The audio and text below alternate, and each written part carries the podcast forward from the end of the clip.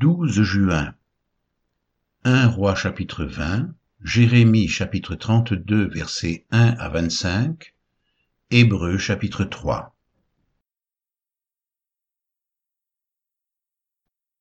1 roi chapitre 20 Ben-Hadad, roi de Syrie, rassembla toute son armée. Il avait avec lui trente-deux rois, des chevaux et des chars. Il monta, mit le siège devant Samarie, et l'attaqua. Il envoya dans la ville des messagers à Akab, roi d'Israël, et lui fit dire, Ainsi parle Ben-Hadad. Ton argent et ton or sont à moi, tes femmes et tes plus beaux enfants sont à moi. Le roi d'Israël répondit, Roi, mon seigneur, comme tu le dis, je suis à toi avec tout ce que j'ai.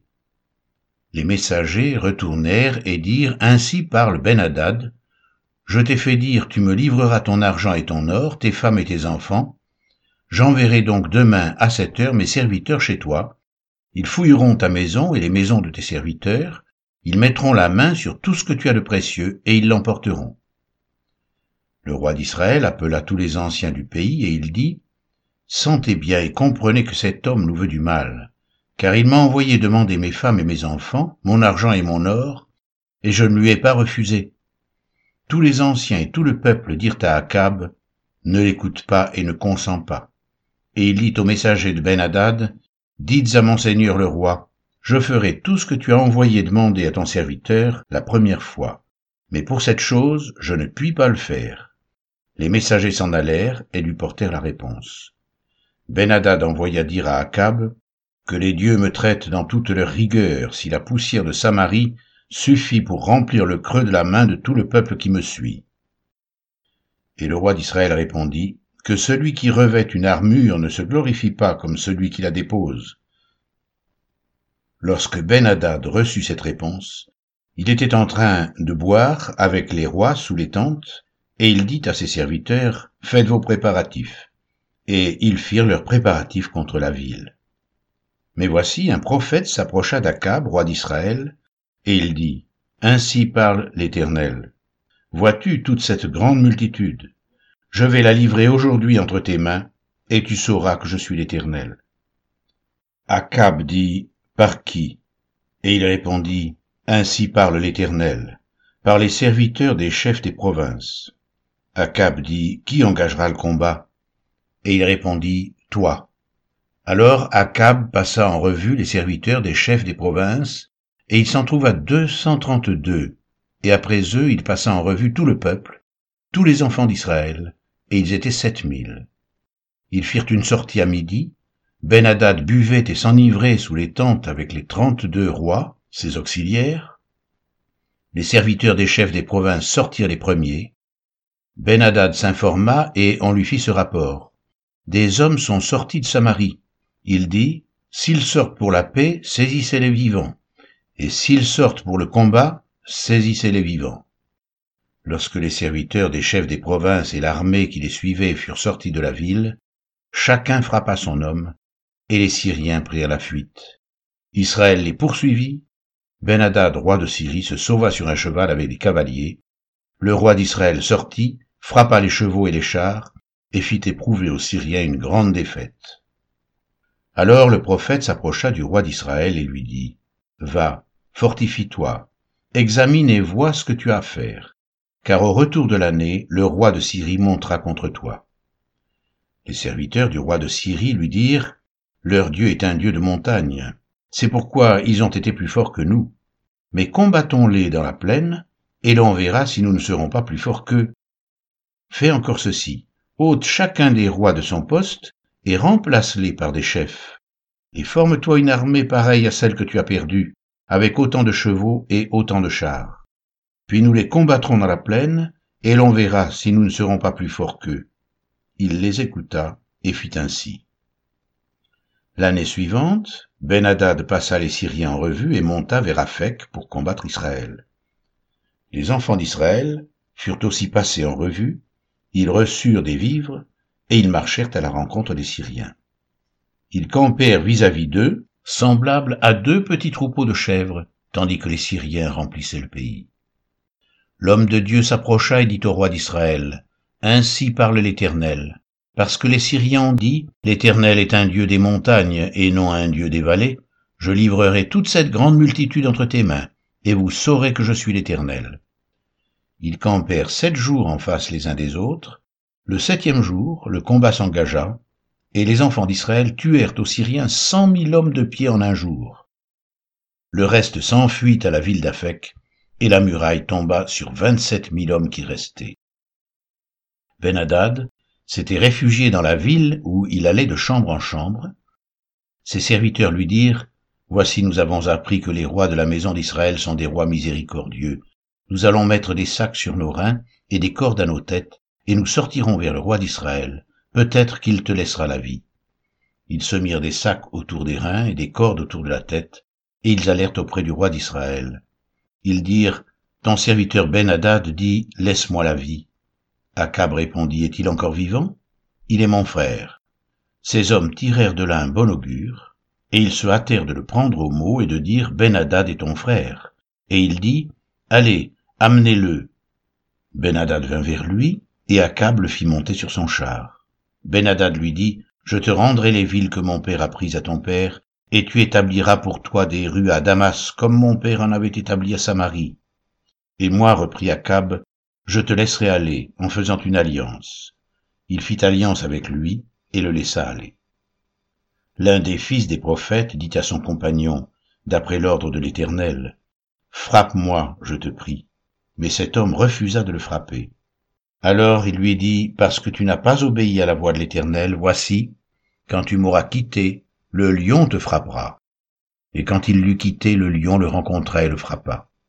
Il trouva un autre homme et il dit, Frappe-moi, je te prie. Cet homme le frappa et le blessa. Le prophète alla se placer sur le chemin du roi, et se déguisa avec un bandeau sur les yeux. Lorsque le roi passa, il cria vers lui et dit, Ton serviteur était au milieu du combat, et voici, un homme s'approche et m'amène un homme en disant, Garde cet homme. S'il vient à manquer, ta vie répondra de sa vie, ou tu paieras un talent d'argent. Et pendant que ton serviteur agissait ça et là, l'homme a disparu. Le roi d'Israël lui dit, C'est là ton jugement.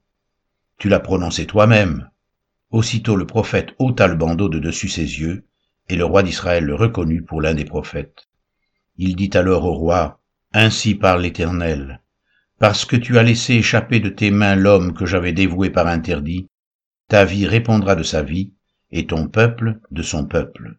Le roi d'Israël s'en alla chez lui, triste et irrité, et il arriva à Samarie.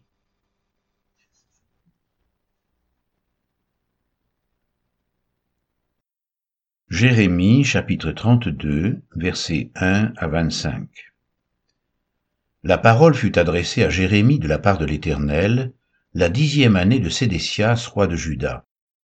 C'était la dix-huitième année de Nebuchadnezzar. L'armée du roi de Babylone assiégeait alors Jérusalem, et Jérémie le prophète était enfermé dans la cour de la prison, qui était dans la maison du roi de Juda. Sédécias, roi de Juda, l'avait fait enfermer et lui avait dit, Pourquoi prophétises-tu en disant ainsi par l'Éternel? Voici, je livre cette ville entre les mains du roi de Babylone, et il la prendra. Sédécias, roi de Juda, n'échappera pas aux Chaldéens, mais il sera livré entre les mains du roi de Babylone, il lui parlera face à face, et ses yeux verront ses yeux. Le roi de Babylone emmènera Sédécias à Babylone, où il restera jusqu'à ce que je me souvienne de lui, dit l'Éternel. Si vous vous battez contre les Chaldéens, vous n'aurez point de succès. Jérémie dit, La parole de l'Éternel m'a été adressée en ces mots. Voici, Anaméel, fils de ton oncle Shalom, va venir auprès de toi pour te dire, Achète mon champ qui est à Anatote, car tu as le droit de rachat pour l'acquérir. Et Anaméel, fils de mon oncle, vint auprès de moi, selon la parole de l'Éternel, dans la cour de la prison, et il me dit, Achète mon champ qui est à Anatote, dans le pays de Benjamin, car tu as le droit d'héritage et de rachat, achète-le. Je reconnus que c'était la parole de l'Éternel. J'achetai de Hanaméel, fils de mon oncle, le champ qui est à Anatote, et je lui pesai l'argent, dix-sept cycles d'argent. J'écrivis un contrat que je cachetai, je pris des témoins et je pesai l'argent dans une balance. Je pris ensuite le contrat d'acquisition, celui qui était cacheté, conformément à la loi et aux usages, et celui qui était ouvert. Et je remis le contrat d'acquisition à Baruch, fils de Nérija, fils de Machséja, en présence de Hanaméel, fils de mon oncle, en présence des témoins qui avaient signé le contrat d'acquisition, et en présence de tous les Juifs qui se trouvaient dans la cour de la prison. Et je donnai devant eux cet ordre à Baruch, Ainsi parle l'Éternel des armées, le Dieu d'Israël, prends ces écrits, ce contrat d'acquisition, celui qui est cacheté et celui qui est ouvert, et mets-les dans un vase de terre, afin qu'ils se conservent longtemps. Car ainsi parle l'Éternel des armées, le Dieu d'Israël, on achètera encore des maisons, des champs et des vignes dans ce pays. Après que j'eus remis le contrat d'acquisition à Baruch, fils de Nérija, j'adressai cette prière à l'Éternel. Ah Seigneur éternel, voici tu as fait les cieux et la terre par ta grande puissance et par ton bras étendu. Rien n'est étonnant de ta part. Tu fais miséricorde jusqu'à la millième génération, et tu punis l'iniquité des pères dans la personne de leurs enfants après eux. Tu es le Dieu grand, le puissant, dont le nom est l'Éternel des armées. Tu es grand en conseil et puissant en action. Tu as les yeux ouverts sur toutes les voies des enfants des hommes pour rendre à chacun selon ses voies, selon le fruit de ses œuvres. Tu as fait des miracles et des prodiges dans le pays d'Égypte jusqu'à ce jour, et en Israël, et parmi les hommes, et tu t'es fait un nom comme il l'est aujourd'hui. Tu as fait sortir du pays d'Égypte ton peuple d'Israël, avec des miracles et des prodiges, à main forte et à bras étendus, et avec une grande terreur. Tu leur as donné ce pays que tu avais juré à leur père de leur donner, pays où coule le lait et le miel. Ils sont venus, et ils en ont pris possession. Mais ils n'ont point obéi à ta voix, ils n'ont point observé ta loi, ils n'ont pas fait tout ce que tu leur avais ordonné de faire. Et c'est alors que tu as fait fondre sur eux tous ces malheurs. Voici, les terrasses s'élèvent contre la ville et la menacent. La ville sera livrée entre les mains des Chaldéens qui l'attaquent, vaincue par l'épée, par la famine et par la peste. Ce que tu as dit est arrivé, et tu le vois. Néanmoins, Seigneur éternel, tu m'as dit, achète un champ pour de l'argent, prends des témoins, et la ville est livrée entre les mains des Chaldéens. Hébreux, chapitre 3 C'est pourquoi, frères saints, qui avez part à la vocation céleste, considérez l'apôtre et le souverain sacrificateur de la foi que nous professons, Jésus, qui a été fidèle à celui qui l'a établi, comme le fut Moïse dans toute sa maison. Car il a été jugé digne d'une gloire d'autant supérieure à celle de Moïse, que celui qui a construit une maison a plus d'honneur que la maison même. Chaque maison est construite par quelqu'un, mais celui qui a construit toute chose, c'est Dieu. Pour Moïse, il a été fidèle dans toute la maison de Dieu comme serviteur, pour rendre témoignage de ce qui devait être annoncé mais Christ l'est comme fils sur sa maison. Et sa maison, c'est nous, pourvu que nous retenions fermement jusqu'à la fin la confiance et l'espérance dont nous nous glorifions. C'est pourquoi, selon ce que dit le Saint-Esprit, Aujourd'hui, si vous entendez sa voix, n'endurcissez pas vos cœurs comme lors de la révolte, au jour de la tentation dans le désert, où vos pères me tentèrent pour m'éprouver, et ils virent mes œuvres pendant quarante ans. Aussi je fus irrité contre cette génération et je dis, Ils ont toujours un cœur qui s'égare, ils n'ont pas connu mes voies. Je jurai donc dans ma colère, ils n'entreront pas dans mon repos. Prenez garde, frères, que quelqu'un de vous n'ait un cœur mauvais et incrédule, au point de se détourner du Dieu vivant. Mais exhortez-vous les uns les autres chaque jour, aussi longtemps qu'on peut dire aujourd'hui, afin qu'aucun de vous ne s'endurcisse par la séduction du péché. Car nous sommes devenus participants de Christ, pourvu que nous retenions fermement jusqu'à la fin l'assurance que nous avions au commencement, pendant qu'il est dit, Aujourd'hui, si vous entendez sa voix, n'endurcissez pas vos cœurs comme lors de la révolte. Qui furent en effet ceux qui se révoltèrent après avoir entendu sa voix, sinon tous ceux qui étaient sortis d'Égypte sous la conduite de Moïse? Et contre qui Dieu fut-il irrité pendant quarante ans, sinon contre ceux qui péchèrent et dont les cadavres tombèrent dans le désert?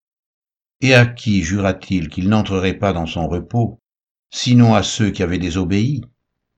Aussi voyons-nous qu'ils ne purent y rentrer, à cause de leur incrédulité.